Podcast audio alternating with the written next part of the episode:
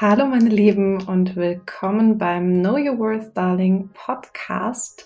Willkommen zurück oder willkommen auch zum ersten Mal in diesem Podcast, wo ich dir alles Mögliche über Frauengesundheit, deinen Zyklus, aber eben auch ganz inspirierende andere Frauen und ihre Passion Projects erzählen und in all diese Sparten passt ähm, ja meine heutige Gästin auf jeden Fall ganz hervorragend rein. Und ich habe gesprochen mit Anastasia Plechinger von Athletics. Ähm, Anastasia kommt aus Wien, das erzählt sie auch gleich nochmal im Podcast, einer der schönsten Städte überhaupt natürlich. Und ähm, ja, sie ist selber eben auch, man könnte sagen, Gesundheitscoach, hauptsächlich mit den Themen Ernährungsberatung und Personal Training und wir haben ganz viel gesprochen eben über das Thema gesunde Ernährung, aber eben auch Gesundheit im Allgemeinen, rundum gesund. Wie geht das? Geht das überhaupt? Ähm, was gibt's da für Tipps neben den ja klassischen, die du vielleicht schon mal gehört hast, denn noch? Und ich wünsche dir jetzt erstmal viel Spaß mit dieser Folge und wie immer freue ich mich natürlich über dein Feedback auf den verschiedenen Kanälen. Know Your Worth, Darling. Dein Podcast rund um Frauengesundheit. Inspirationen, spannende Passion Projects und hilfreiche Tools von und mit Alessia Henoch. Hallo Anastasia, es ist schön, dass du da bist.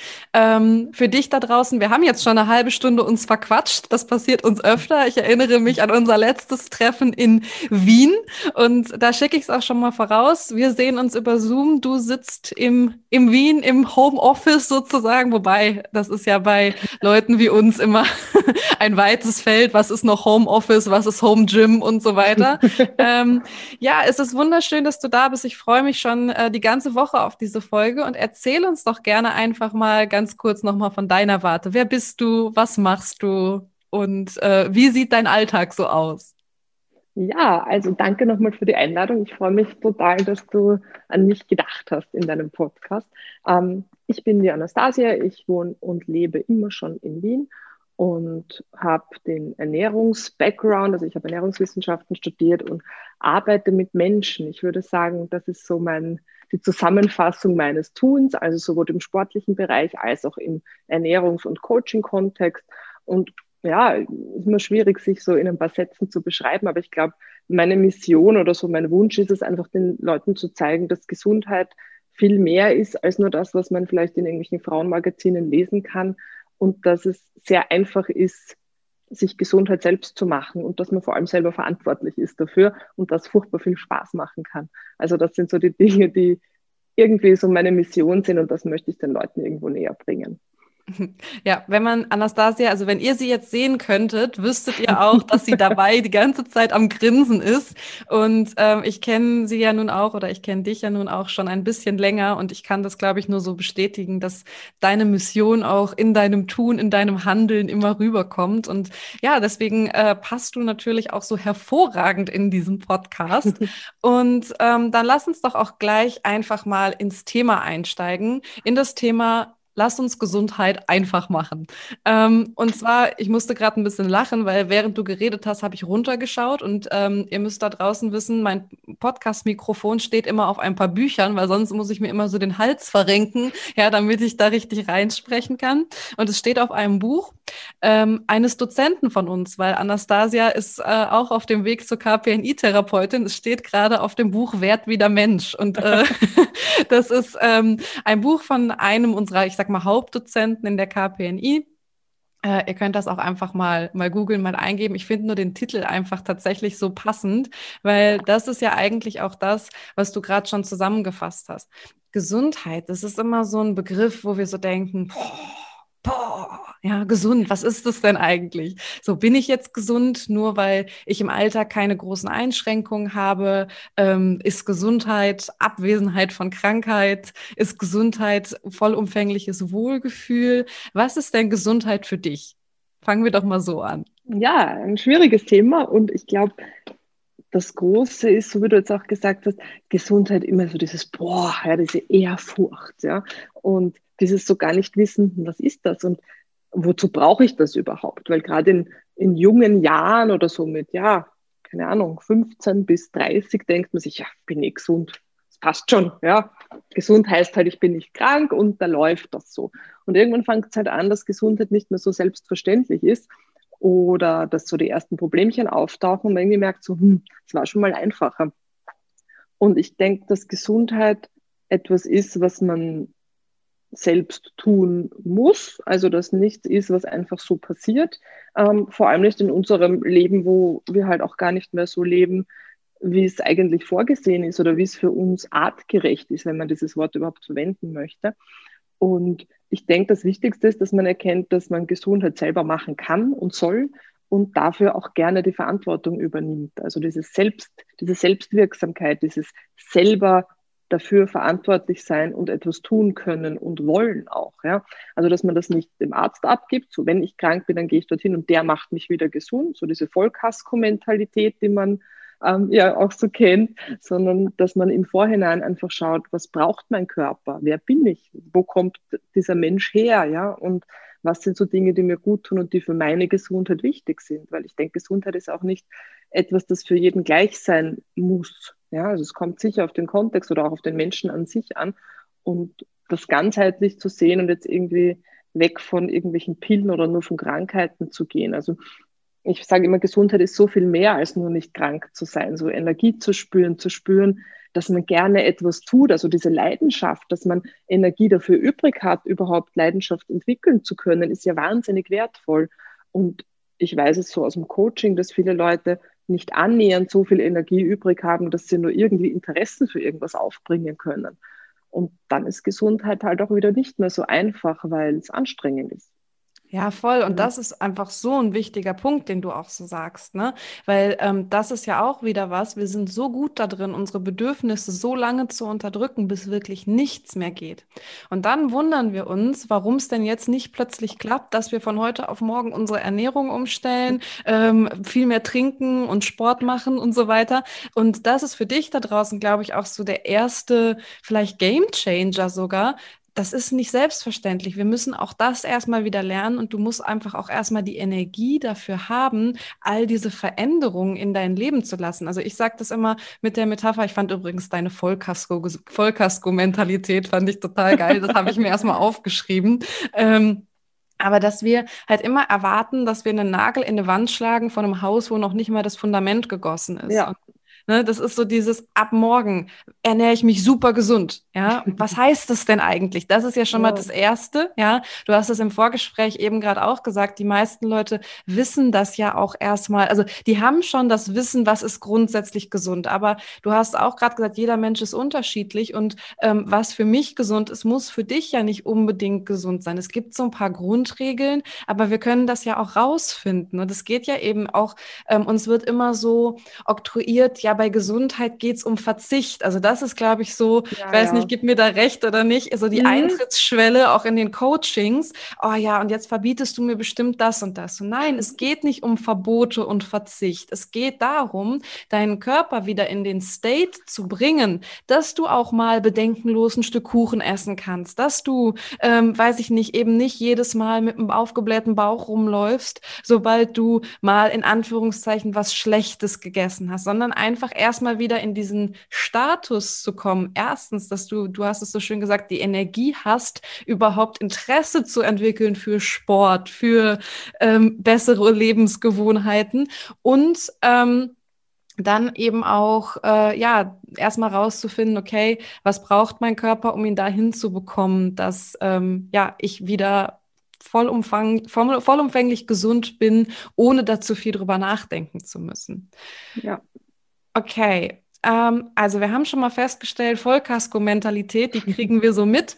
Wir wählen mit der Krankenkassenkarte und dann passiert irgendwas. Also Thema Eigenverantwortung würde ich sagen. Ähm, Eigenverantwortung ist für mich tatsächlich auch genau das, was wir alle, ist unser Körper. Ja, wir wachsen damit auf, dass wir das gerne abgeben an irgendwelche, ähm, ja, erstmal an die Ärzte in einem gewissen Maße, später an irgendwelche Firmen, die uns Wunderpillen versprechen. Ja, aber ähm, wir geben eigentlich immer gerne die Eigenverantwortung ab. Das ist okay, ne? Das ist einfach, das liegt uns in den Genen, sagen wir es mal so. Es ist ja auch schön einfach. Aber ähm, ich glaube, für mich die Überschriften sind Eigenverantwortung und Bedürfniserkennung. Und was glaubst du, sind da die ersten Schritte, die jede, jeder da draußen erstmal gehen kann, um so ein bisschen für sich zu erkennen, hey, ähm, wo muss ich denn mehr Eigenverantwortung übernehmen und wie kann ich denn meine Bedürfnisse auch erstmal mehr erkennen? Gibt es da sowas, was du deinen Menschen im Coaching mit auf den Weg gibst? Also ich meine, wenn die ins Coaching kommen, sind sie meistens schon den ersten Schritt gegangen, aber ich glaube, du weißt, was ich meine. Ja, also eben weil du das Coaching auch ansprichst, ich glaube, es ist so, dass viele Leute ähm, nie gelernt haben, ihre Bedürfnisse überhaupt wahrzunehmen. Also das fängt ja in der Kindheit schon an, wo es darum geht, dass Eltern dir sagen, wie du dich zu fühlen hast oder dass das eh nicht so schlimm ist. Ähm, da möchte ich jetzt gar nicht zu tief gehen, da könnte man wahrscheinlich ähm, 200 Folgen Podcast aufnehmen. Darüber. Muss man dazu ähm, sagen, das ist ja auch mein Lieblingsthema, Entwicklungstrauma, Glaubenssätze. Ja. genau, also da gibt es sicher bessere Leute als mich, ähm, die darüber reden können und viel tollere Dinge erzählen. Aber natürlich habe ich mich viel mit solchen Dingen beschäftigt, weil wenn man mit Menschen arbeitet, ist das unumgänglich. Ja? Und das habe ich sehr schnell gemerkt, wie ich angefangen habe, ähm, Ernährungsberatung anzubieten. Aber ähm, diese Bedürfniserkennung ist insofern mal wichtig, weil du ja ein ganz anderer Mensch bist, wenn du bekommst, was du brauchst und wenn du das nicht mit anderen Dingen kompensieren musst, ob das jetzt Essen ist aus anderen Gründen als Hunger oder ob das ähm, Konsum ist oder ob es irgendwie Umgebung mit toxischen Menschen ist, weil man glaubt, dass man das braucht. Also das kann man ja in alle Richtungen spinnen. Und ich denke, dass ich im Coaching gerade auch oft Leute treffe, die nicht bereit sind, sich damit zu beschäftigen. Ich habe Leute, die auch aufhören deswegen. Also so dieses, warum machst du mit mir irgendwas Mentales? Das kommt ganz oft. Ich versuche es natürlich zu erklären, weil ich sage, ja, Essen kann man nicht vom Rest trennen. Du kannst ja Nahrung nicht von Bewegung oder von der mentalen Gesundheit trennen. Das ist ja alles in einem Körper. Und ja, diese Bereitschaft, das ganzheitlich anzugehen, hat nun mal nicht jeder. Und ja, das ist dann natürlich auch so, dass Leute auch wieder aufhören oder das Coaching beenden, weil sie es einfach noch nicht können eben, dass viele Menschen hören auch einfach auf, wenn sie merken, dass es unangenehm wird oder wenn das ganze Ernährungscoaching, weshalb sie kommen, natürlich dann in eine mentale Richtung geht und ich ihnen zum Beispiel als Aufgabe gebe, frag dich mal dreimal am Tag, wie geht's dir heute? Wie geht's dir jetzt gerade in dieser Situation? Oder beobachte Situationen. Ähm, was die mit dir machen und deinem Essverhalten. Wann hast du Lust auf Süßigkeiten zum Beispiel? Ist das, wenn du gerade voll angeregt dich mit spannenden Menschen unterhältst oder ist das am Abend vom Fernseher, wo du dir irgendwas reinziehst, was dich eigentlich nicht interessiert? Das heißt, man kann zum Beispiel schlechte Ernährungsgewohnheiten auch so ein bisschen als mh, hm, Signal für unangenehme Situationen sehen. Ja? Ähm, das heißt nicht, dass das für jede Person zutrifft, aber definitiv für die, die kompensieren durch Süßigkeiten zum Beispiel. Und ja, Bedürfniserkennung ist unglaublich befreiend, weil wenn ich weiß, was ich brauche, kann ich es mir geben. Und dann geht es mir auch gut. Zumindest wenn ich das schaffe, das unter einen Hut zu bekommen. Aber es ist auf Dauer was, was unglaublich anstrengend ist und krank machen kann, wenn man ständig mit den Situationen leben muss, die einem eigentlich nicht gut tun und man vielleicht gar nicht erkennt, dass das für einen nicht gut ist. Also man kann schon mal unangenehme Sachen aushalten lernen, aber langfristig ist das was, was sich natürlich irgendwo, ja, was nicht zusammenpasst und was nicht unter einen Hut zu bekommen ist. Und dann wehrt sich der Körper auf allen Ebenen. Das fängt im Kleinen an, dass man vielleicht nicht gut einschläft und hört dann bei irgendwelchen Erkrankungen auf oder ja, Burnout, Stress. Ich meine, wir kennen die ganzen Themen. Ja, das ist jetzt, glaube ich, nichts, was wir da großartig aufzählen müssen. Aber ja, und der Körper sucht sich halt sein, sein gehört werden wollen. Auf jeden Fall, ne? Also, je, also jedes Symptom, was man ja irgendwo auch bemerkt, und das vergessen ja ganz, ganz viele, das kommt irgendwo her. Und ich finde, und ähm, ich denke, das ist natürlich auch, das ergibt sich mit der Zeit. Ich habe das Glück, dass die Menschen, die bei mir ins Coaching kommen, dann im Zweifel auch schon ganz schnell merken, dass sie aufhören, wenn ich äh, ihnen in der ersten Stunde sage, ja, wir werden halt nicht weiterkommen, wenn äh, du mit einem Partner zusammenlebst, der ein Arschloch ist. So, ne? Also mal ganz plakativ gesagt. Ja? ja? du kannst nicht gesund werden, wenn du jeden Tag zu Hause in Situationen bist, ähm, die dir nicht gut tun. Und ich finde, da ist dann auch die Geschichte. Ich glaube halt gerade bei dir im Ernährungscoaching, in der Ernährungsberatung. Ich weiß, dass es in äh, Österreich immer eine ganz diffizile Geschichte ist, wie das heißen darf. Das weiß ich auch nur von ja. dir. Aber ähm, genau dass das ja wieder auch der Unterschied ist. Die Leute kommen zum Teil und erwarten, okay, du gibst ihnen eine Einkaufsliste und äh, dann wissen sie, was sie tun sollen und dann kommst du ihnen halt um die Ecke und das kenne ich genau auch, dieses Spiel, ja. Ähm, die Leute erwarten bei mir, glaube ich, auch häufig, dass ich sage, ja, dann nimm mal dieses und jenes Supplement und dann wird es schon wieder gehen. Wenn ich denen dann aber ankomme und sage, so, nee, wird so halt nix, dann äh, ist das halt erstmal schwierig. Und auch für dich da draußen einfach nochmal, wenn du dich jetzt ähm, abgeholt fühlst, beziehungsweise merkst, ja, okay, hm, habe ich immer so ein bisschen falsch gesehen, das ist okay, ja. Und es ist nur einfach etwas, was man auch annehmen muss, dass manchmal die Heilung auch mehr wehtut als die Wunde, ja. Das ist einfach die Heilung von etwas. Und Heilung meine ich damit, dass man auch erstmal lernt, in erwachsenem Alter Bedürfnisse zu formulieren Abgrenzung zu schaffen, ja, ähm, und so in sich reinzufühlen, das ist nicht immer so leicht, weil das ist ja genau das, was du vielleicht über Jahre ja kompensiert hast, zum Beispiel durch Essen. Das ist dann sehr häufig bei dir natürlich das Thema, vielleicht aber auch durch Nichtessen, vielleicht aber auch durch ganz andere Dinge. Ne? Und ähm, das ist, glaube ich, auch wenn wir ähm, in dieser Folge über umfassende Gesundheit sprechen. Wir reden immer so, so grob vom Mindset, aber das gehört alles dazu. Mindset ist eben auch, mit welchen Personen umgebe ich mich. Hinterfragen, in welchen Situationen fühle ich mich total gestresst, in welchen Situationen fühle ich mich vielleicht weniger gestresst, aber unwohl was für Menschen habe ich in meinem Leben? Das ist, glaube ich, gibst du mir recht, der erste Punkt, wenn wir darüber sprechen, jo, rundum gesund ist das möglich, ja, aber schon nur mit dem richtigen Umfeld und eben auch mit der Bereitschaft, in mich reinzuhören. So, weil ja. ne, jeden Tag das gleiche Denken, das gleiche Machen und das gleiche Fühlen führt leider am Ende auch zum gleichen Ergebnis. Und das ist dann meistens nicht das, ähm, was wir haben wollen. Okay, wenn wir jetzt aber doch mal sagen, und äh, da können wir gleich ein bisschen Werbung für dein Instagram machen, was ich euch natürlich in den Show Notes verlinke. Ähm, die Leute, die mich kennen, wissen das. Äh, ich, ich bade auch jeden Tag Kälte, wenn es mir denn möglich ist. Aber bei Anastasia gibt es zum Beispiel die Kälte-Crew. Ja, da könnt ihr mal auf ihrem Instagram vorbeigucken. Lass uns doch mal so ein bisschen ähm, tatsächlich noch mal hinkommen zu so Alltagshacks. So, wir haben jetzt schon gesagt, okay, wenn du den ganzen Tag natürlich irgendwo ja Dinge um dich rum übertüncht mit Konsum oder mit Konsum von Essen, hm, ist nicht die beste Idee. Vielleicht können wir da nachher noch mal ein bisschen tiefer drauf eingehen. Aber lass uns doch mal bei so ein paar Alltagshacks, dem perfekten Tag quasi bleiben. Was kann man noch machen, um gesünder zu sein? So, ich habe jetzt schon angefangen mit dem Kälteding, weil damit fängst du auch deinen Tag an. Ähm, so, was würdest du denn noch sagen? Ähm, warum sollte man man das machen und vielleicht auch ergänzend, wie kann man das umsetzen, ähm, wie kann man das einbauen, äh, warum ist das wichtig, wo hilft mir das überall? Und ja, genau, das waren schon eine Ja, ähm, dieses Kälte-Ding, ich weiß, das ist gerade voll im Trend und es gibt viele Leute auch in den sozialen Medien, die das belächeln, weil sie das ja schon seit 15 Jahren so machen. Das finde ich immer so ein bisschen, ja, anstrengend, weil ja, schön, du machst das seit 15 Jahren, andere machen es seit jetzt, ist doch völlig egal, Hauptsache wir machen es alle. Ähm, das finde ich dann immer so ein bisschen anstrengend, wenn Leute das so raushängen lassen. Aber ähm, ja, Thema Kälte. Also ich finde, da kommen wir wieder zu diesem Aushalten und unangenehme Dinge. Es geht einfach auch darum, dass wir unsere Umwelt so angepasst haben, dass wir nichts mehr aushalten müssen.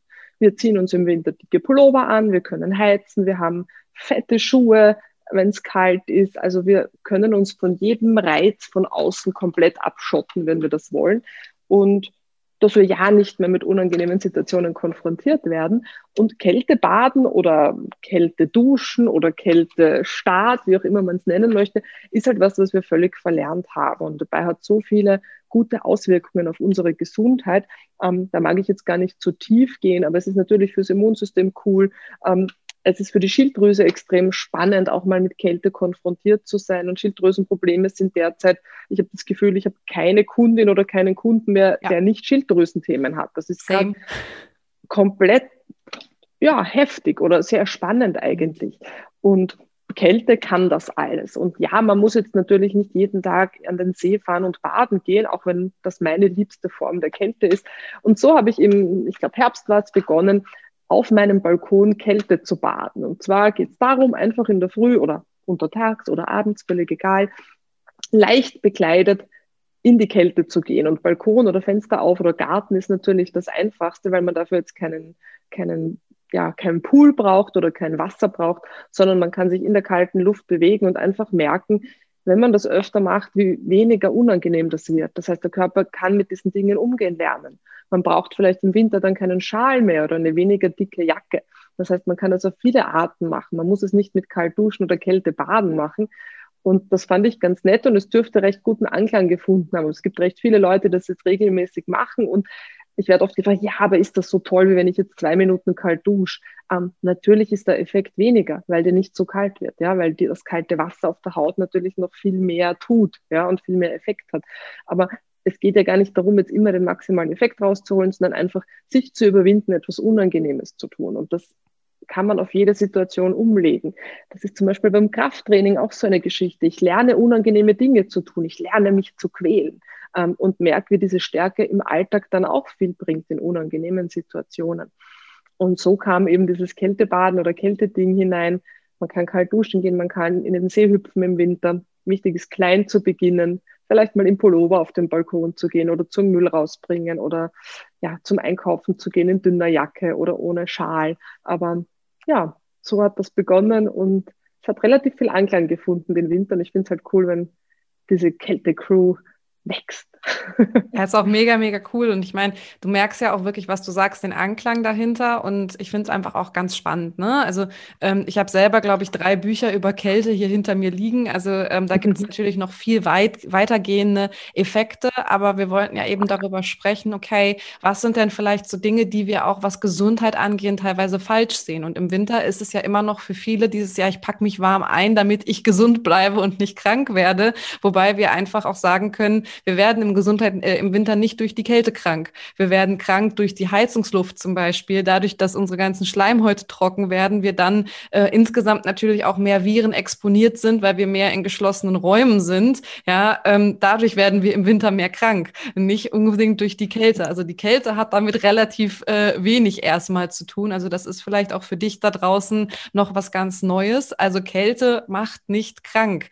Ähm, und sondern ganz im Gegenteil, Kälte kann sehr, sehr viele positive Effekte haben. Und du hast gerade schon eigentlich was nächstes gesagt, nämlich Krafttraining. Finde ich auch total spannend, dass du es jetzt in dem Zusammenhang kurz angerissen hast. Krafttraining, so ja, in der jetzigen Zeit, die Studios sind zu, nur man kann natürlich auch einfache Dinge machen. Lass uns über Krafttraining und Bewegung doch nochmal von einer anderen Warte sprechen. Weil natürlich, wenn wir an Gesundheit denken, an Fitness, ist ja irgendwo auch eigentlich äh, in gewisser gewisser Weise eine Übersetzung.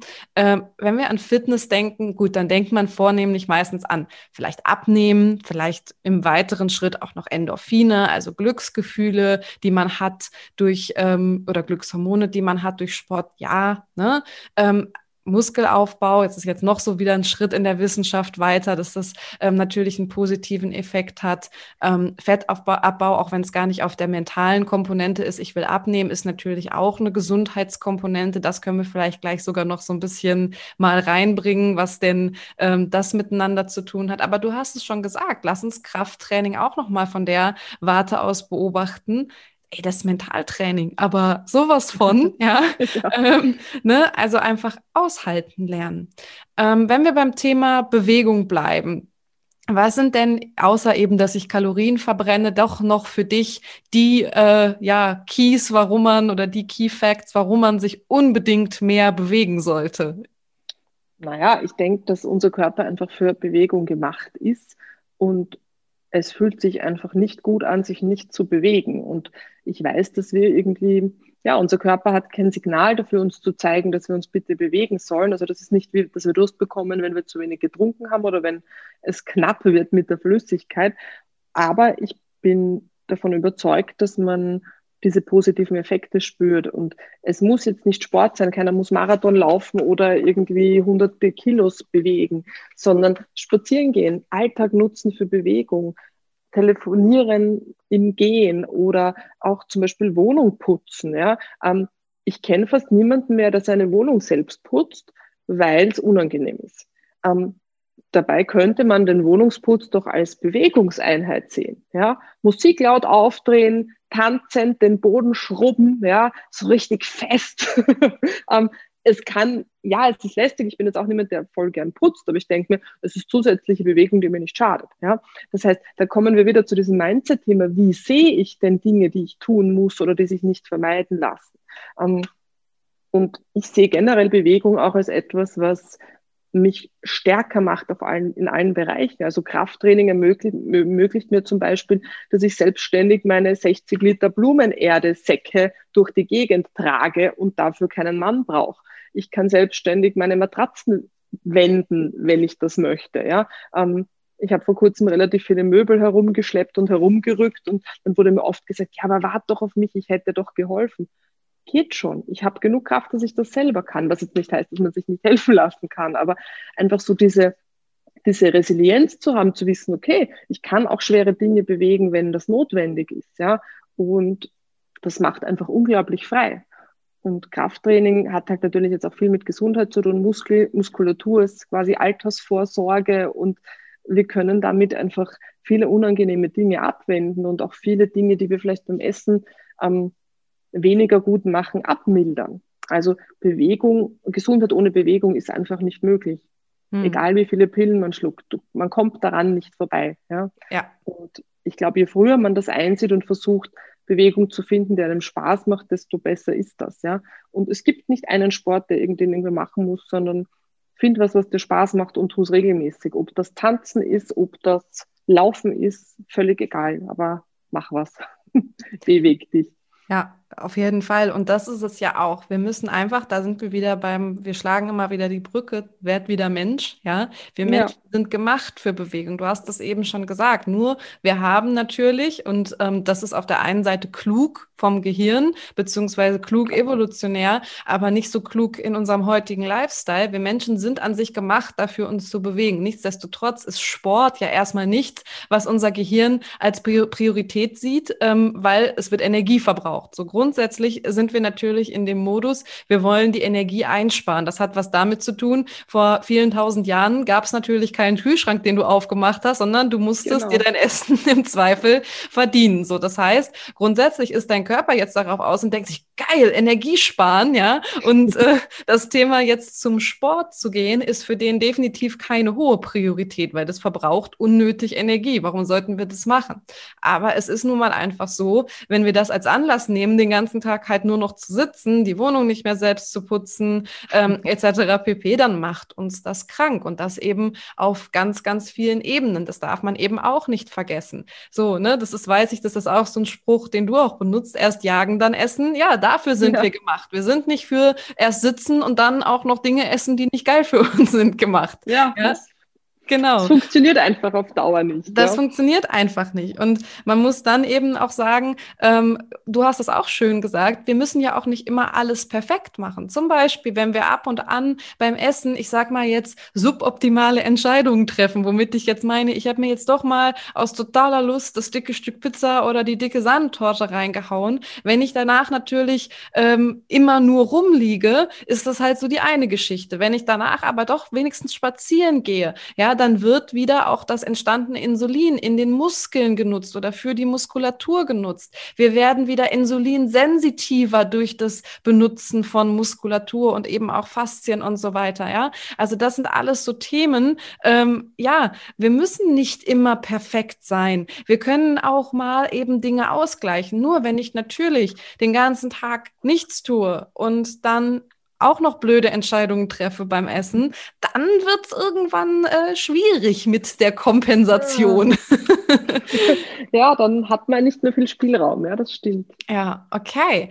Ähm, wenn wir noch was aufzählen wollen, also wir haben jetzt schon so ganz kurz das Mindset natürlich angerissen, wobei das halt sehr oberflächlich war, Bewegung, Kälte. Was wird dir noch so einfallen, was ein ganz, ganz wichtiger Faktor für dich für Gesundheit erhalten, gesund werden, was auch immer ist?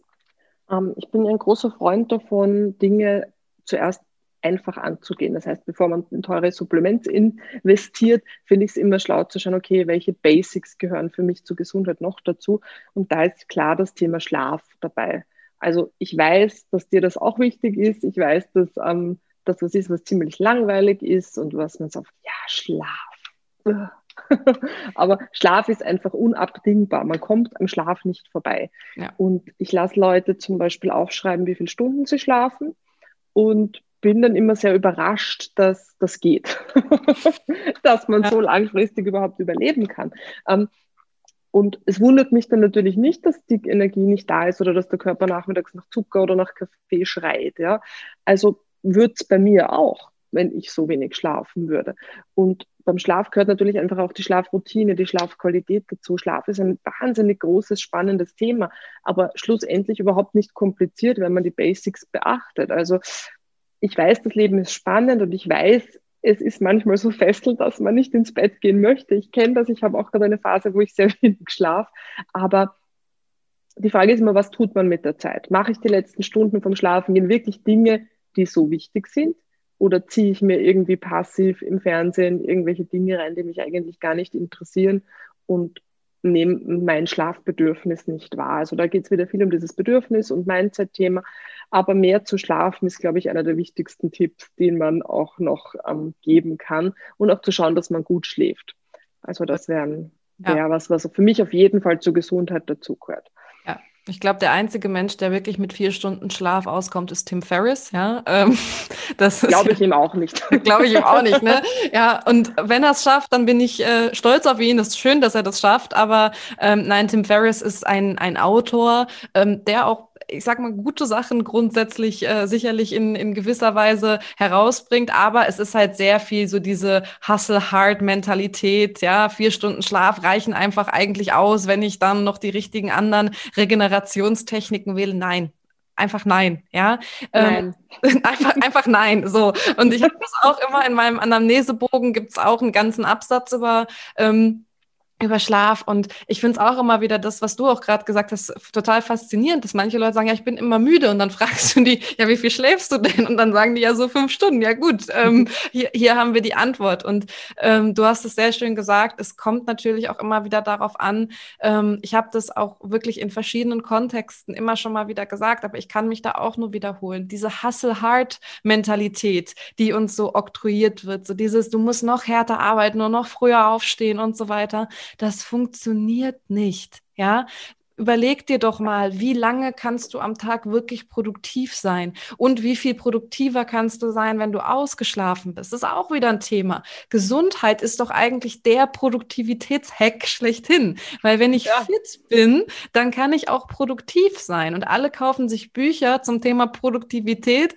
und Produktivitätstechniken. Ist übrigens witzig, dass der Podcast ähm, jetzt, wenn wir diesen Podcast aufnehmen, ist der noch nicht rausgekommen, ist äh, ein Podcast zum Thema Produktivität. Ja, ähm, ich glaube, da sage ich das aber grundsätzlich auch. Da ist, glaube ich, auch der erste Tipp, nämlich Schlaf. Aber ähm, das ist auch hier wieder, ne? Da merkt man, man findet sich immer wieder. Such nicht nach Produktivitätshacks, fang bei der Basis an, weil wenn ich mich morgens irgendwie nur auf Trab bringen kann, wenn ich zehn Kaffee getrunken habe, also ich weiß, du liebst Kaffee auch und äh, ja, nicht geht über Kaffee, aber ähm, es, es geht halt einfach nicht an, dass man sich durch den Tag nur retten kann, äh, wenn man wenn man irgendwie zehn Tassen und noch einen Energy Drink hatte, ja und äh, dann das irgendwie zustande kriegt und sich dann fragt, ja, wie könnte ich denn produktiver sein? Also Schlaf definitiv einer der Gesundheitshacks schlechthin. Ich glaube, da haben wir jetzt auch schon äh, ein paar der Sachen gesagt, die auch nicht überall gesagt werden. Wir hatten das im Vorgespräch, mhm. dass wir jetzt natürlich sagen könnten. Und ich denke, da wirst du mir auch recht geben. Ja, Vitamin D-Supplementation, natürlich. Ja, ähm, gewisse Sachen, da wissen wir, da hat fast jeder, jede da draußen einen Mangel. Ne? Also dazu gehört unter anderem eben das immer viel zitierte Vitamin D. Aber du kannst so viel Vitamin D in dein, in dein System reinschauen ausschütten, wie du möchtest. Wenn du die anderen Sachen nicht beachtest, dann wird das auch nichts werden. Punkt. Ja, es, es, es ist einfach viel größer als nur ein Vitamin oder nur ein Supplement. Und Gesundheit muss einfach sein, weil dann kann man sie auch langfristig machen. Ja? Mhm. Und ähm, ich glaube, dass es auch wichtig ist, Spaß dabei zu haben. Also das ist mir einfach wichtig. Wenn man Spaß an Dingen hat, macht man sie auch gerne. Das ich glaube ich was, was mir jeder unterschreiben würde und jeder von euch. Und ich glaube, da ist es einfach wichtig, Spaß an Dingen zu finden, die ich gerne immer machen möchte und deswegen auch zu schauen, okay, wenn ich was ändere, sei das jetzt eine Ernährungsgewohnheit oder eine Lifestyle-Gewohnheit wie mehr Schlafen, mehr Bewegung, dann muss ich das in einem Setting machen, das mir taugt und das mir Freude bringt und das prinzipiell was ist, was ich gerne tue. Und ich glaube, wenn man das versucht auf die Ebene zu bringen, dass es lustig ist, dass es positiv für einen ist, dass man es für sich tut, weil es nichts Wichtigeres gibt als man sich selber, ja, ähm, dann wird das auch langfristig dabei ja, aufgehen und das, man wird langfristig dabei bleiben können. Ja, total. Ähm, zum Thema einfacher machen. Lass uns doch ja. nochmal auf deine Kernexpertise zurückkommen. also eigentlich hast du gar keine Kernexpertise, weil du bist für mich eben auch ein holistischer Coach für Gesundheit, ähnlich wie ich auch. Aber eigentlich klar, im Kern machst du natürlich viel mit Ernährung. Ähm, das heißt, einmal zurück zur Ernährung. Wie kann ich mir denn Ernährung einfach machen? Ja, also ich sage immer so ein bisschen Baukastensystem. Ich versuche jetzt nicht Kalorien zu zählen. Ich lasse übrigens auch niemanden Kalorien zählen. Das finde ich ziemlich unnötig und hat meiner Erfahrung nach ähm, nie was gebracht bei den Leuten, die bei mir waren. Ähm, ich finde wichtig, dass es einem schmeckt. Also gesunde Ernährung muss nicht langweilig schmecken und es muss nicht so sein, dass gesunde Ernährung irgendwas Grausiges ist und dass alles andere besser schmeckt. Im Gegenteil, wenn man Ernährung richtig denkt und richtig lebt, ist das das Beste, was es gibt und alles andere schmeckt den Leuten nicht. Ich habe ganz oft im Coaching so dieses, diesen Moment zu sagen, ich habe jetzt wieder XY gegessen und weißt du was, es schmeckt mir gar nicht mehr. Und du merkst richtig, wie fassungslos die Leute sind. Und ja, ich kenne das von mir, so Dinge aus der Jugend, wo man sich denkt, boah, das habe ich lange nicht gegessen, dann kostet man das wieder und denkt so, hm, da war die Erinnerung weitaus befriedigender und köstlicher als das, was es dann tatsächlich war. Das heißt, Geschmack kann sich ändern. Und wir haben im Vorfeld auch ein bisschen über Gewürze gesprochen und ich hatte auf der Uni eine ganz tolle Professorin, die eine Gewürzhexe war, die mir wahnsinnig viel beigebracht hat und vor allem auch diese Leidenschaft für dieses Thema. Und gerade Thema gesund essen und selber kochen, es wundert mich nicht, dass viele Leute sagen, ich mag kein Gemüse, weil sie es halt in Wasser werfen, Tiefkühlgemüse in Wasser ohne Salz und ja, das ist dann halt eher so ein bisschen matschig und weich und konsistenz und geschmacklos. Aber wenn man Gemüse richtig zubereitet, ist das was ganz Tolles. Also ich denke mir immer, wie kann man ohne Gemüse leben? Weil es ist so wandelbar. Man kann so tolle Dinge damit machen, die unfassbar unwiderstehlich schmecken. Und da kommt natürlich das Thema Gewürze auch mit rein. Ich meine, abgesehen von den gesundheitlichen Benefits von Gewürzen, Gewürze sind ja immer Kräuter oder andere Pflanzenteile, die wahnsinnig viele Stoffe haben im Vergleich zu einem Salatkopf. Ja? Und diese Stoffe, die da drinnen sind, sind die, die den Geschmack geben, die auch die gesundheitlichen Vorteile bringen, die Nahrung auch besser verdaulich machen. Also auch für unser Mikrobiom, für unser ganzes Verdauungssystem ist es wichtig, sowas einzusetzen. Und natürlich auch für unsere Geschmacksknospen. Und da kommen wir wieder zum Spaß, weil wenn mir was gut schmeckt, werde ich es öfter essen. Und lernen, wie man Gemüse richtig zubereitet, dass es dazu Gewürze braucht, wie man die anwendet oder welche es überhaupt gibt, abseits von Salz und Pfeffer, die ich jetzt ja gar nicht zu, zu Gewürzen zählen würde, Pfeffer schon, aber Salz jetzt eher nicht.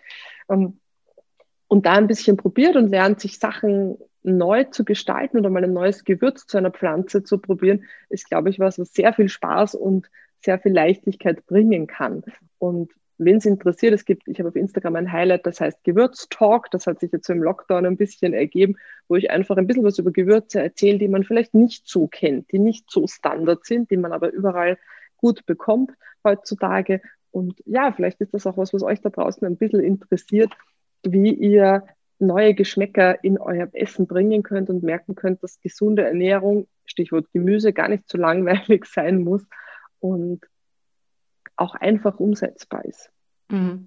Ja, ich glaube, das ist ja auch genau das, das Thema. Also erstmal, ich verlinke natürlich dein Instagram, hatte ich schon gesagt, eh hier drunter in den Show Notes und da findet ihr dann, ich glaube, du gibst ja auch immer mal wieder so wirklich Workshops zu dem Thema, wo man mhm. dann auch live Fragen stellen kann. Dann könnt ihr natürlich da immer sehr gerne gucken, wann da der nächste coole Gewürzworkshop, weil das finde ich einfach auch ähm, ein so unterschätztes Thema. Erstmal auch von der Nährstoffbasis, wie viele Antioxidantien, Polyphenole und so weiter in Gewürzen drin stecken. Ja. Da denkt denken wir gar nicht dran, wie viel, und wenn man da mal zurückgeht oder auch mal schaut in die traditionelle chinesische Medizin, wie viel da auch mit Dingen gearbeitet wird, die für uns klassische Gewürze sind, ja, ja. Ähm, ne, das, das vergisst man so schnell. Wir haben so viele tolle Heilstoffe in der Natur und da muss man gar nicht an, an Hexen denken. Also doch, ich finde das auch immer schön und ich äh, äh, fände das auch schön, wenn mich jemand als Gewürzhexe bezeichnet. Das will ich jetzt gar nicht negativ sehen.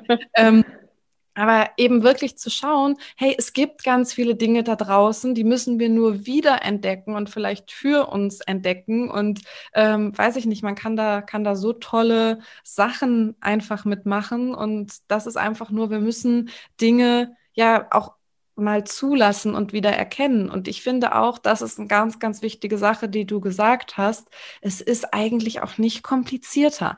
Also man darf ja auch Tiefkühlgemüse benutzen. Also vielleicht kannst Fall. du da auch gleich noch mal was zu so deinen paar Hacks sagen, worauf du immer achten würdest beim Einkaufen. Ähm, weil mir fällt gerade auf, so ein Ernährungsthema hatten wir hier im Podcast noch gar nicht. Also so ein bisschen das, worauf mhm. du beim Einkauf auch achtest von Lebensmitteln vielleicht generell. Aber Tiefkühlgemüse Gemüse ist ja per se auch nicht schlecht, ganz im Gegenteil, teilweise sogar, sogar besser als äh, so manches ähm, halbfrische Gemüse, was wir so kriegen. ne? Aber eben, was du sagst, dieses Lieblose, dieses mh, mm, nicht negativ konnotiert, aber dieses Ideenlose, weil man immer so denkt, ja, Gemüse kann ja nicht schmecken, ja. Das ist ja auch nur wieder ein Glaubenssatz. Das ist ja auch wieder nur was, was wir in uns tragen, dass es für uns schon grundsätzlich damit einhergeht, ja, das kann ja nicht schmecken. Ich mache das jetzt trotzdem, damit ich XY hier einsetzen, abnehme, äh, gesünder lebe, was auch immer, ja, da kann ja mein Gehirn mir nur sagen, ja, du hast ja wohl nicht mehr alle zurück zum Nutella-Brot. Das, das geht nicht anders, ja. Aber auch ja. der Umgang mit, mit Gemüse ist ja ein Glaubenssatz. Ja. Das stimmt, ja, ja, da hast du auf jeden Fall recht. Ähm, ja, also weil du gefragt hast, so einfache Hacks zum Thema Essen. Ich denke, dass es vor allem auch darum geht, unverarbeitete Dinge zu essen. Das heißt, die Basis der Nahrung sollte jetzt nicht irgendwas Hochverarbeitetes sein. Und da kommen wir jetzt wieder auch in diese ganze Vegan-Schiene. Ein Joghurt aus Kokos ist ein hochverarbeitetes Produkt. Ein, eine Mandelmilch ist ein hochverarbeitetes Produkt. Das ist, hat nichts mehr mit der Mandel zu tun, die so wächst. Ja? Ähm, aber das geht natürlich auch mit vielen anderen Dingen. Das heißt, Nahrung einfach zu denken, in Bausteinen. Ja, man kann Gemüse natürlich kochen oder verbacken oder irgendwas hm, schaffen damit. Das ist ja auch gut und das macht kulinarisch auch viel Sinn. Aber ich denke, so die Basis der Ernährung darf einfach sein. Das kann eine Handvoll Blätter sein, ob das ein Babyspinat ist oder irgendwie Rucola oder irgendwelche anderen Blätter. Das können ähm, Gemüse sein, ob das Rohkost ist, ob das fermentiertes Gemüse ist oder vielleicht Ofengemüse. Ja? Ähm, Tiefkühlgemüse ist eine super Variante, habe ich immer als Backup äh, zu Hause, wenn mal was ausgeht oder wenn ich spontan was brauche. Aber auch das kann ich mit Gewürzen und irgendwelchen Zutaten so pimpen, dass es ähm, nicht einen Geschmack verlieren muss. Ja? Und ich glaube, gerade in dieser Fitnessblase ist das Ganze halt durch das Tracken, Makronährstoffzählen auch so geworden, ja, okay, ich brauche halt da noch ein bisschen Gemüse, es soll ein halber Kilo pro Tag sein oder noch mehr sogar, also ähm, teilweise absurde Mengen, die werden da reingeschaufelt und da brauche ich halt eine Eiweißquelle, dann wird das abgewogen und das darf auf keinen Fall zu wenig sein, wurscht, ob Hunger da ist oder nicht. Also Ernährungsbasics sind für mich auch auf Hunger und Sättigung zu hören. Ja, nicht zwanghaft sich irgendein Fastenfenster reinzuzwingen. Ja. Gerade bei Frauen ist das oft sehr kontraproduktiv, was die hormonelle Lage betrifft. Ja. Ich faste zum Beispiel sehr gern, aber mein Hormonsystem hält das nicht aus. Ja. Habe ich selber ausprobiert, hat nicht funktioniert, ja, obwohl ich gerne faste. Ähm, also diese Dinge, diese Regeln, ja, die man sich auferlegt, vielleicht auch zu prüfen, ist das was für mich? Ja? Ähm, schmeckt mir das überhaupt? Weil man hört zum Beispiel auf Brokkoli ist so gesund. Ja, wenn ich den einfach nicht mag, warum sollte ich den essen, nur weil er gesund ist? Ja, es gibt andere gesunde Lebensmittel. Das heißt auch versuchen Dinge zu finden, die einem schmecken. Und das ist was, was man lernen kann. Ich habe eine Kundin gerade im Coaching, die eigentlich gekommen ist, so Gemüse, na, das ist nichts für mich, das schmeckt mir nicht. Und mittlerweile findet sie alles, was sie probiert, furchtbar gut. Und wenn ich sie frage, magst du XY, sagt sie dann, hm, ich weiß es nicht, ich muss es probieren, wahrscheinlich schmeckt es mir dann eh. Also es kann sich ändern und es ist sehr einfach, wenn man das möchte. Ja, man glaubt es gar nicht, wie schnell das gehen kann. Ähm, und ja, diese unverarbeiteten Nahrungsmittel, wie erkennt man da gute Qualität? Natürlich, wenn man irgendwo einen Betrieb hat, der das selbst produziert, wenn man irgendwas Abruf kaufen kann oder am Markt kaufen kann, ist das natürlich ideal, weil es dort natürlich frischer ist. So wie du sagst, im Supermarkt, bis das Zeug vom Feld im Supermarkt ist und bis es dann vom Supermarkt in deinem Kühlschrank ist und bis du es dann vielleicht verkocht hast, vergehen vielleicht ein, zwei Wochen. Da ist natürlich der Nährstoffgehalt geringer, als wenn ich jetzt eine Tiefkühlware habe, die schnell gefriergetrocknet wird, äh, eingefroren, schockgefroren, wollte ich sagen, wird, wo die Nährstoffe noch drinnen sind. Ähm, da würde ich auch schauen, was geht sich aus. Es bringt natürlich nichts, jetzt stundenlang zu einem Markt zu fahren, der urweit weg ist von einem Zuhause, aber zu schauen, okay, was habe ich in meiner Nähe? Oft weiß man gar nicht, was für tolle Möglichkeiten es in der nahen Umgebung, in der unmittelbaren Umgebung gibt, wo man lokale Dinge beziehen kann. Ähm, Regionalität, ich glaube, es macht deutlich mehr Sinn, Leinsamen zu essen als Chiasamen von irgendwoher. Ähm, Nahrungsmittel, die so weit weg angebaut werden, sind vielleicht für uns gar nicht so geeignet. Man weiß nicht, was dort für ein Grundwasser war. Du weißt nicht, was die Pflanze für Giftstoffe aus dem Boden genommen hat. Ja. Ähm, ich esse auch gern Bananen, aber vielleicht ist es auch mal nett, einen Apfel zu essen, der ums Eck wächst. Also das Ganze kann man natürlich ad absurdum spinnen, aber ich denke, unverarbeitete Nahrungsmittel, die vielleicht keine Verpackung haben, die kein Schild drauf haben, wo steht, wie viel Makronährstoffe das hat, ist schon mal ein sehr, sehr guter Anfang, um wieder echt essen zu können und auch die Geschmackswelt wieder dorthin zu bekommen, dass einem echtes Essen schmeckt. Es gibt ein ganz cooles Buch, das heißt Hungry Brain, das wirst du wahrscheinlich kennen, wo es auch darum geht, dass ähm, wir mit echten Nahrungsmitteln uns auch viel weniger überessen. Unser Hirn reagiert ganz anders auf echten Geschmack als auf Süßstoffe, Zucker, ja. Fett und Co. Und wenn ich ein Problem habe, mit Essen nicht aufhören zu können, aus unterschiedlichsten Gründen, ist es schon mal sehr sinnvoll, als erste Symptombekämpfung echtes Essen zu essen. Von Kartoffeln mit Quark heißt das bei euch, wird man sich wahrscheinlich eher nicht überessen. Ja? Von irgendeiner anderen Kartoffelspeise, zum Beispiel Kartoffelpüree oder so, mit Sahne drinnen, wird das vielleicht eine andere Nummer. Also mhm. man sieht schon, je verarbeiteter ein Produkt, oder ein Gericht, desto weniger möchte mein Hirn auch dann aufhören. Kartoffeln mit, Top, mit, mit Topfen wäre es sonst gewesen. Genau. Erdäpfel mit Topfen, ja. Sehr gut. Ja, und das ja. ist es halt. Also du hast so viele spannende Dinge gesagt, wo ich dir natürlich nur zu 100 Prozent recht geben kann. Und ich kann auch nur sagen, aus eigener Erfahrung und auch aus der Erfahrung mit Klientinnen, es macht Spaß. Es macht Spaß, mal wieder über den Markt zu gehen, mal zu entdecken, was gibt's denn saisonal und regional, ja? Und es geht ja nicht darum, wie du es auch gesagt hast, dass wir nie wieder eine Banane essen dürfen oder dass wir wir jetzt mit unserem SUV 80 Kilometer in den nächsten Unverpacktladen fahren. Das ergibt keinen Sinn. Aber man kann einfach so viele Dinge auch für sich entdecken. Und spannend, was du auch nochmal gesagt hast mit diesem Hungry Brain. Mm, das ist ein Fakt, ne? Und man kann hier natürlich auch wieder sagen, ähm, dass wir dann teilweise uns so überfressen richtig mit so diesen gerade Ko Geschmackskombinationen Fett und Zucker. Ja, das ist einfach, weil unser Gehirn natürlich auch denkt, boah, geil, ich habe jetzt die Quelle ja gefunden. Ich esse jetzt mal möglichst viel davon, weil das ist ja wieder evolutionär gesprochen für das Gehirn, was auch Bewegung nicht ganz oben hinschreibt, ja, als als Indikator, ist es da einfach ähm, so dieses Ding, jo geil, ich krieg hier gerade Grad Fett und Zucker en masse, ja, davon nehme ich jetzt so viel, wie ich kriegen kann. Und es setzt gar keine so richtige Befriedigung, keine Sättigung ein, wie es das eben tut bei echten Nahrungsmitteln. Also das ähm, ist auch wieder so logisch, nur man muss erstmal wieder drüber nachdenken, warum uns denn auch solche, ja, man nennt sie dann gerne Trigger Foods, ähm, dann auch so stark triggern können. Ne? Das ist ja auch ganz, ganz spannend. Ja ich denke mir, man muss sich einfach vorstellen, dass bei industrieller Nahrung ähm, der Geschmack ja kein Zufall ist. Da sitzen sehr, sehr gut bezahlte Menschen, die dafür, ja, deren Job es ist, dieses Lebensmittel so geil zu machen, dass du davon nicht aufhören kannst. Ja. Bei Chips ist es nicht irgendwie gewollt, dass du sagst, so nach drei Stück, so ja danke, ich habe jetzt genug, sondern isst die Packung und kauf zehn weitere. Ja? Das ist der Sinn. Und wenn sie das geschafft haben, dann ist der Job erfüllt.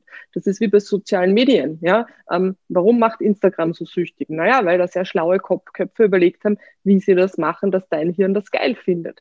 Und ja, die Lösung ist natürlich nicht, sich diesen Dingen völlig zu entsagen, aber sich bewusst zu sein, dass dieses Lebensmittel genau dafür gemacht worden ist. Das ist nicht zu Energiebereitstellung gemacht worden oder weil es so wichtig ist als Nährstofflieferant für unseren Körper, sondern ausschließlich, dass du viel davon kaufst und es geil findest. Viel mehr Sinn hat das nicht. Und ich denke, wenn man sich dem bewusst ist, dann kann man das auch ganz anders genießen. Dann habe ich kein schlechtes Gewissen, wenn ich die Packung aufesse, sondern denke mir, ja, well done. Ja. Job. Ja, genau. Habt ihr also, gut gemacht. Ja. Das, das, Design, das Design hat geklappt. Ja, aber das ist es halt. Und das finde ich einfach auch so wichtig, dieses Bewusstsein einfach wieder zu bekommen, dass es ja okay ist, wenn ich mal eine Packung Chips esse. Dass es aber eben einfach ein Problem werden kann, wenn ich es erstens zu meinem Grundnahrungsmittel mache und zweitens auch mich nicht nach der Packung Chips frage, ach, warum konnte ich jetzt wieder nicht aufhören, mich da selber für verrückt mache, ja, mir selber wieder ja. Vorwürfe mache, wie minderwertig ich doch bin. Und da landen wir schon wieder bei den Glaubenssätzen. Aber so verstehst du da draußen auch, ähm, wie diese ganzen Themen zusammenhängen. Ja, und ist es immer, Wissen ist Macht, definitiv. In der KPNI nennt man das ja Deep Learning und das gehört dazu. Also Deep Learning, die, die Hintergründe zu verstehen von deinem Verhalten, von deinen Bedürfnissen, aber eben auch zum Teil, was eben in der Welt passiert. Also mal sich darüber Gedanken zu machen, warum bringt Instagram immer neue, neue Features das und warum können wir inzwischen auch shoppen über Instagram? Naja, damit die User Experience geil ist, damit wir möglichst lange auf diesem Ding draufbleiben. Warum verbietet Instagram ganz, ganz viele Sachen oder ist ja der Facebook-Konzern, die nicht gezeigt werden dürfen? Ja, damit die User Experience toll ist, ja. Und ähm, mhm.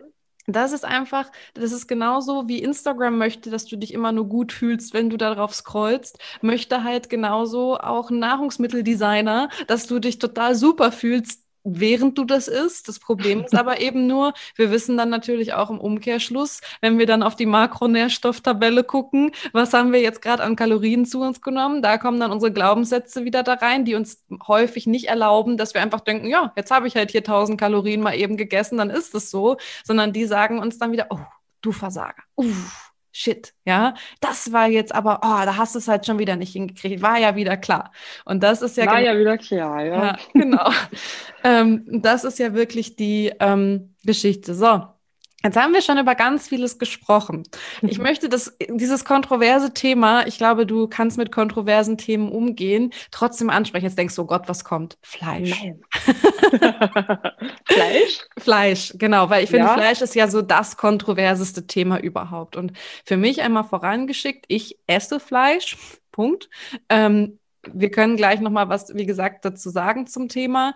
Ähm, ich kann aber ethischen und moralischen Veganismus mehr als verstehen. Also ich tue mich damit auch immer wieder sehr, sehr schwer, weil ich selber immer wieder so an meine Grenzen stoße, dass mir Fleischkonsum ähm, nicht klingt jetzt blöd, was heißt nicht leicht fällt. Also ich kann das schon genießen, das meine ich jetzt nicht, aber ich gebe hiermit offen in diesem Podcast zu, ich verschließe auch vor Dingen die Augen. Ne? Also das ähm, nicht vor Dingen wie Massentierhaltung, das kann ich nicht. Da ähm, ist eben für mich immer die Sache wieder die Bezugsquelle. Ähm, aber natürlich wird dafür immer noch ein Tier getötet, keine Frage. Also ne, dementsprechend einfach vorausgeschickt nur von meiner Warte aus. Ich kann das total verstehen, wenn man vegan lebt. Aber wenn wir jetzt mal rein bei der Gesundheitsbasis bleiben, wie stehen wir da zum Thema Fleisch? Ja, ist natürlich, wie du sagst, ein kontroverses, heißes Thema. Ähm, ich habe das alles durch. Also ich kenne das sowohl aus meiner eigenen Perspektive, Veganismus, Vegetarismus und ich kenne das natürlich aus auch der Coaching-Sicht und natürlich auch aus der wissenschaftlichen Sicht. Ähm, das Problem ist einfach, dass wir keine Pflanzenfresser sind. Punkt. Ähm, ja, wir können uns heutzutage durch viel verarbeitete Dinge und Supplements ähm, die Wahrheit ein bisschen ähm, dehnbarer machen, sage ich mal. Das heißt, wir können je nach Typ vielleicht auch vegetarisch, vegan eine Zeit lang ganz gut leben. Für manche dürfte das vielleicht noch länger funktionieren. Die Frage ist einfach, inwieweit bin ich bereit, meine eigene Gesundheit hinten anzustellen? Und das ist ein Prioritätenthema. Ähm, ich verstehe die ethische Grundlage. Ich finde es auch nicht also für mich ist es selber schwierig, Fleisch zu essen. Ich habe über zwölf Jahre, glaube ich, vegetarisch gelebt. Ich habe das als Kind schon nicht essen wollen. Ich habe dann dreieinhalb Jahre komplett vegan gelebt. Ähm, trotz Supplements, trotz viel Wissen, was das Thema betroffen hat, habe ich einfach gesundheitlich gemerkt, dass sich das für mich nicht ausgeht. Ähm, zumindest nicht als sehr sportlicher Mensch. Ähm, möchte ich jetzt gar nicht ins Detail gehen. Wenn das jemand interessiert, können Sie mich gerne fragen. Aber ich habe Blutwerte aus der Zeit. Ich habe, ähm, ja, meine Sehnen waren auch nicht mehr so besonders belastbar. Und wir sind einfach nicht dafür gemacht, ohne Fleisch auszukommen. Ähm, ein Beispielsthema, das ich sehr, sehr gerne bringe, ist zum Beispiel gerade bei Frauen immer sehr wichtig, das Thema Eisen. Ähm, Eisen-Supplements, Eiseninfusionen haben massive Nebenwirkungen. Es gibt Leute, die das ganz, ganz schlecht vertragen. Als Tablette kann das den Darm massiv beeinträchtigen. Ähm, Infusionen können allergische Schocks auslösen oder wirklich krasse Krankheiten oder Bakterienthemen fördern. Ähm, wenn man Fleisch isst, ist das einfach nicht der Fall. Das heißt, unser Körper tut sich so viel einfacher, wenn wir echte Nahrung essen, als wenn wir das versuchen, irgendwie mit anderen Dingen zu faken. Ich verstehe die ethische Diskussion dahinter. Ich bin auch immer sehr dankbar, wenn ich ein Tier essen darf. Und vielleicht ist das jetzt, wenn wir zum Thema praktisches ähm, Leben kommen, vielleicht auch eine Lösung, die für einen da draußen oder eine da draußen Sinn macht. Versucht, wenn ihr sowas kauft, es aus Betrieben zu kaufen, wo ihr wisst, was mit den Tieren passiert. Natürlich werden die Tiere dort auch getötet. Die sterben nicht von alleine. Andererseits funktioniert unser Hirn auch nicht von alleine. Unser Körper braucht Treibstoff. Das ist wie ein Auto. Wir können auch kein, keine Limo ins Auto schütten und uns erwarten, dass es fährt. Das funktioniert einfach nicht. Ja? Ähm, und so ist es bei uns auch. Niemand muss täglich Fleisch essen. Das ist absolut nicht notwendig. Aber wenn man Fleisch isst aus guter Haltung, weniger und dafür qualitativ hochwertiges, ähm, seid dankbar für tierische Produkte. Ja, niemand muss Essen oder Fleisch einfach so nebenbei hineinstopfen an einer Imbissbude, sondern zelebriert das, ja. Der typische Sonntagsbraten, ich finde, das ist auch immer so ein schöner Ausdruck, ja. Ähm, dann gibt's halt einmal in der Woche ein Brathuhn oder einen anderen Braten und das ist wirklich ein Fest, ja. Man kann sich bedanken bei dem Tier, dass es ähm, jetzt auf meinem Teller liegt und dass ich es essen darf und dass es mir gut tun wird. Das kriegt ein ganz anderes Mindset, ja. Und ich erlebe es ganz oft auch bei Darmpatientinnen oder Leuten mit Schilddrüsenproblemen oder hormonellen Problemen. Lange vegetarische oder vegane Perioden tun was mit dem Körper. Die wenigsten Leute können das unbeschadet aushalten. Und natürlich, ich verstehe es, ich habe Respekt vor Leuten, die sagen, okay, mir ist dieses Tier wohl wichtiger als meine eigene Gesundheit. Go for it. Ja, ähm, es ist dein Leben. Ich bin der Meinung, dass, also, oder meine Priorität ist es nun mal so, dass ich ein gutes Leben haben möchte und natürlich so wenig ausbeuten möchte wie möglich. Das heißt, ich würde jetzt kein Fleisch irgendwo unterwegs essen, wenn ich nicht weiß, wo es herkommt aber aus guter Qualität ist es etwas, was uns wahnsinnig gut tun kann. Und ich tue mir immer schwerer mit diesem Bashing, also gerade in so Yoga-Kreisen oder in, das kennst du vielleicht sicher auch aus, ich weiß nicht, wie das bei Pole ist oder so. Ja, aber da weniger, aber es ist natürlich egal, wo du dich auch im Gesundheitsbereich äh, ja. befindest, ne, ähm, ist das, ist das natürlich ein Thema. Klar, ne, bei ja. so Yoga, was natürlich sehr viel auch, ähm, ja, Yoga ist nichts Spirituelles, also um Gottes Willen, Yoga ist auch nein, etwas, nein. was man wissenschaftlich belegen kann, aber trotzdem ist ähm, der Kreis, der Yoga macht, häufig natürlich geht es bei Yoga geht es halt nicht nur um äh, die Asanas ausführen, sondern es geht eben auch noch um viel dahinter. Du sollst ähm, nichts Schlechtes tun, etc. pp. Ne? Also da stecken ja noch andere Ideale dahinter und da gehört dann sehr häufig eben auch dazu, beziehungsweise ich nenne es jetzt mal einfach grob ähm, es wird da rein interpretiert, dass sowas da rein gehört, wie du musst zum Beispiel vegan leben, um eben einem Tier nicht zu schaden dem Tierwohl nicht zu schaden. Ja, ja also finde ich, also ich Respekt vor allen Leuten, die das ähm, so sehen und so leben können. Man muss dazu auch einfach sagen, dass Yoga jetzt von der Intensität, was den Körper betrifft, eine relativ harmlose Praxis ist wenn man CrossFit macht und vegetar äh, vegan lebt, schaut das ganz anders aus, ja. Oder irgendeinen anderen Hochleistungssport, der mm, High Impact hat, ja, auf den Körper. Das heißt, es kommt immer darauf an, was tue ich, ja. Ähm, was habe ich auch für eine Substanz? Ähm, es gibt Leute, die vertragen vegetarische Ernährung oder vegane deutlich besser als andere.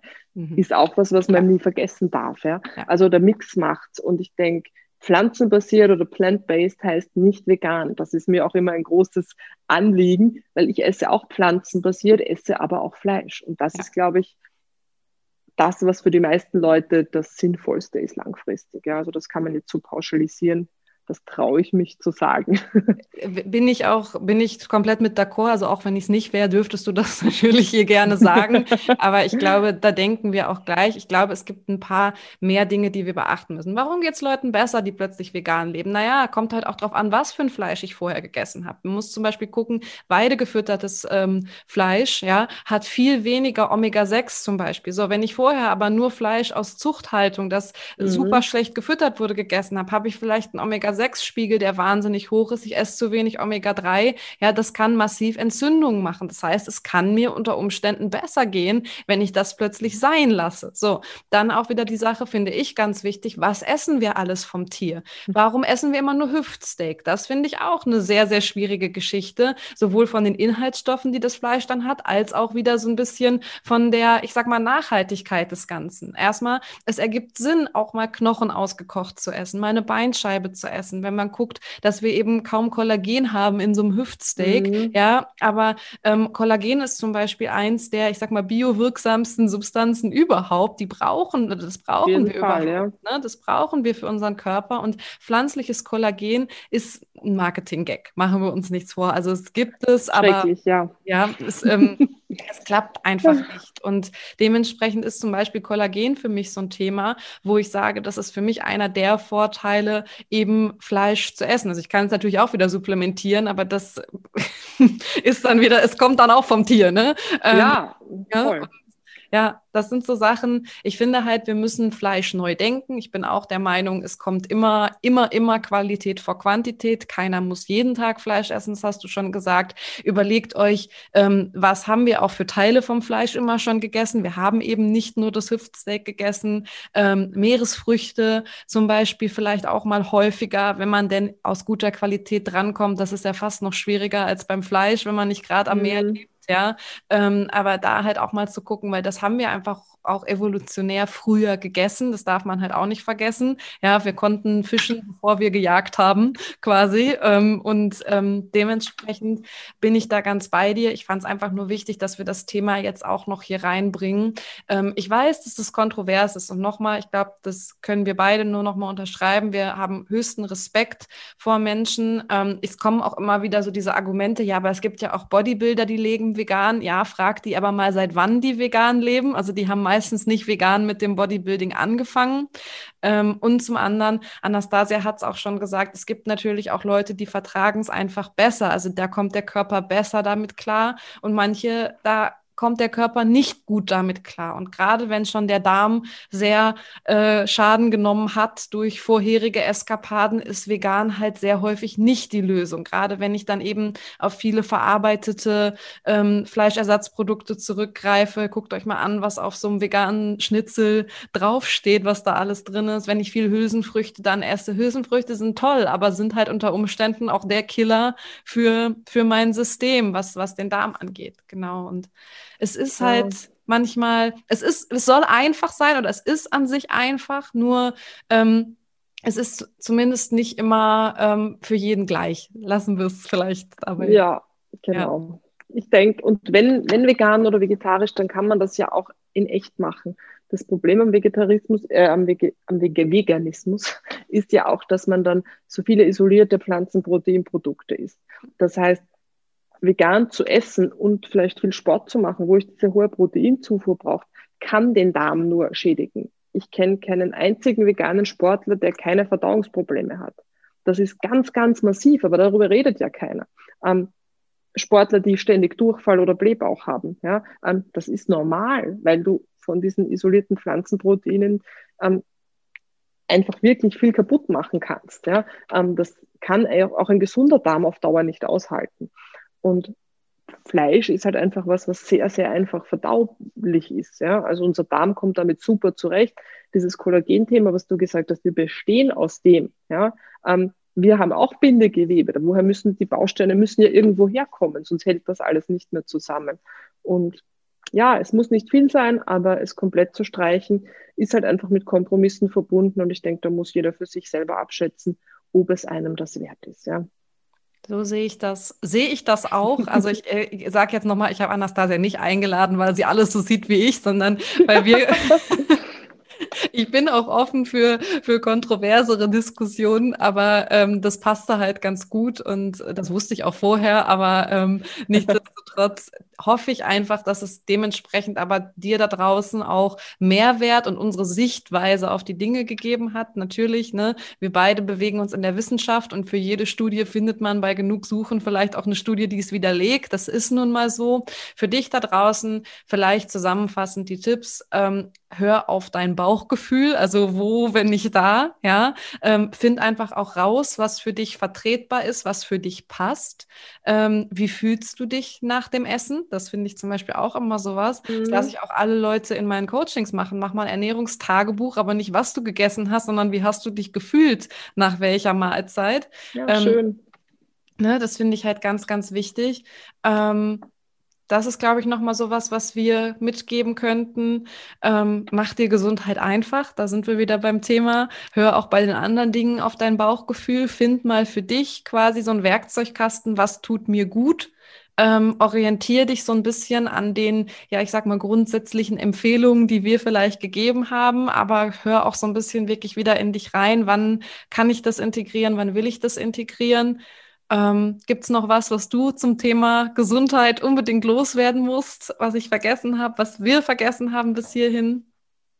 Ähm, nein, ich finde, wir haben das sehr gut angerissen für eine Folge Podcast, weil das ist ja doch ein sehr, sehr breites Thema.